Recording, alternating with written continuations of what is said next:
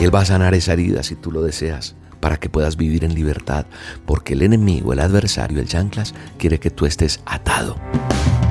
La dosis diaria con William Arana. Para que juntos comencemos a vivir.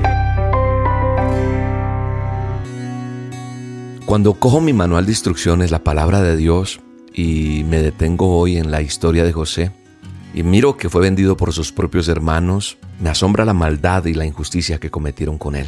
Y generalmente nos identificamos más con la vida de este joven que con la actitud de sus hermanos.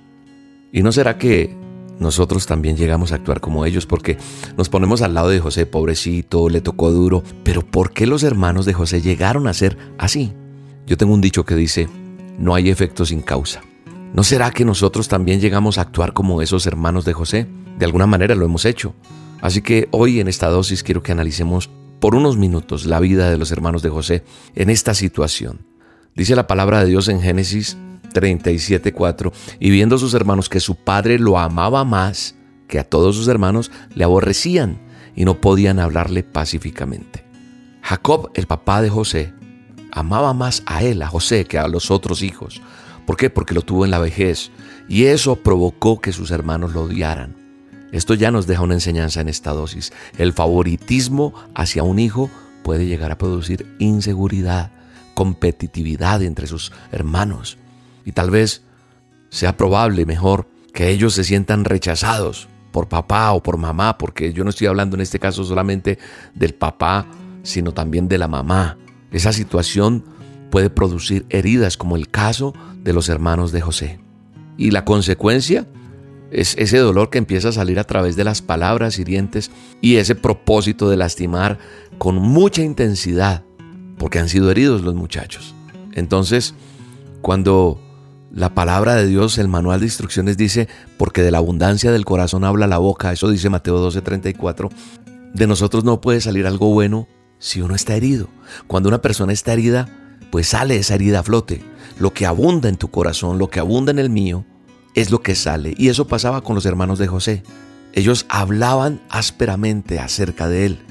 Y yo no sé si usted ha notado que hay personas que todo el tiempo hablan mal de las personas o se enfocan solamente en los defectos. Eso está reflejando que hay heridas no resueltas y por eso se vuelve real lo que dice la palabra de Dios. De la abundancia del corazón habla la boca. Por eso el manual de instrucciones es perfecto, me enseña todo. Dice Génesis 37, 18 que cuando los hermanos de José lo vieron acercarse, lo reconocieron desde lejos mientras llegaba y entonces tramaron un plan para matarlo. ¿Sí? Había conspiración contra ese preferido de papá. Estaban mal, estaban heridos. Si las heridas en una persona se mantienen abiertas por mucho tiempo, esas heridas van a afectar internamente provocando un deterioro en la salud y al mismo tiempo puede exteriorizarse con palabras hirientes e ir al extremo de producir daño físico a las personas que le rodean a uno. Eso sucede cuando hay heridas en el corazón. Los hermanos de José, ¿qué hacen? Toman la decisión de lastimarlo y fueron llevados por el deseo de la venganza. Y pensando que ahí terminaría todo su sufrimiento, hicieron lo que hicieron. Sin embargo, no fue así ya que vivieron muchos años con el peso de esa culpa de haber vendido a su hermano. Ahora la pregunta que quiero hacerte es, ¿cuántas veces uno llega a lastimar a sus seres queridos, sobre todo a los más débiles, a los más vulnerables? ¿Por qué? Porque esa herida no sanada va a dañar a los demás. Por esta razón esta dosis, para que hagas un alto en esa situación y no dejes que el dolor, eso que estás sintiendo, te vaya consumiendo y te lleve a destruir a los demás. Dios sabe el dolor que tú tienes, porque tú me dirás, William, pero es que me han hecho tanto daño. ¿Sabes una cosa? Dios comprende ese dolor, sí. Y Él va a sanar esa herida si tú lo deseas, para que puedas vivir en libertad, porque el enemigo, el adversario, el chanclas, quiere que tú estés atado o atada y que no seas libre y que no tengas bendición. ¿Cuál es la solución? Acercarnos a Dios y dejar que Él nos dé ese corazón nuevo. Él es capaz de hacer todo de nuevo. Yo lo creo. Él ha cambiado muchas cosas en mi vida, yo he sido víctima de muchas cosas.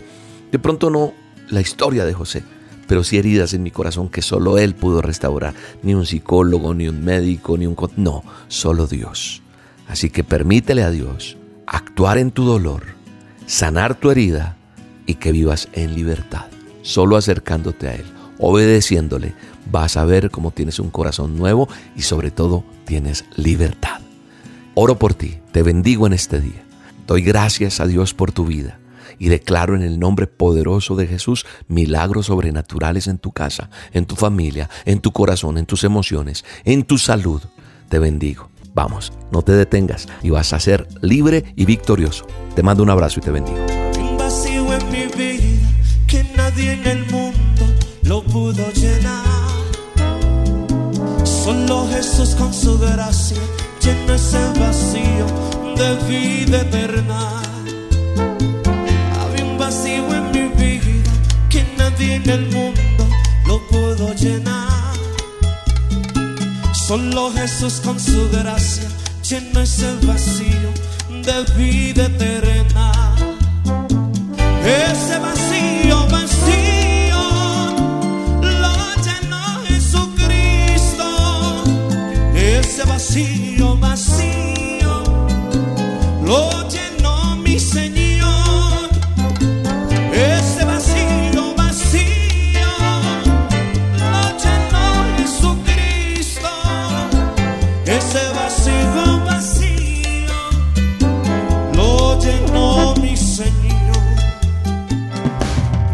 La dosis diaria con William Arana, tu alimento para el alma.